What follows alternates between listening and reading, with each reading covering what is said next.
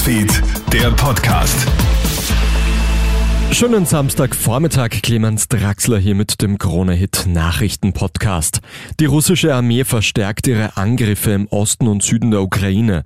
Die Truppen nehmen dabei insbesondere Kharkiv ins Visier und dauerbombardieren die zweitgrößte ukrainische Stadt.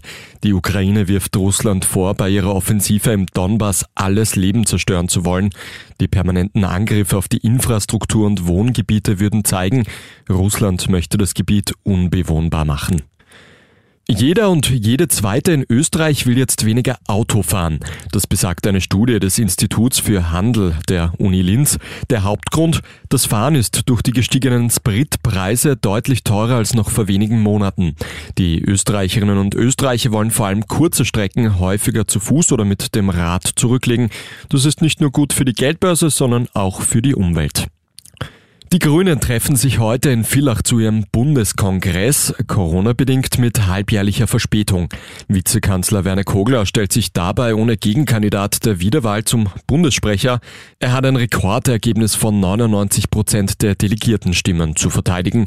Aufsteigen soll auch Umweltministerin Leonore Gewessler und zwar zu Koglers Vize. Das wird aber erst nach dem Parteitag erfolgen. Und auch Gesundheitsminister Johannes Rauch stellt sich einer Wahl. Er muss vom höchsten Parteigremium formal als Regierungsmitglied bestätigt werden.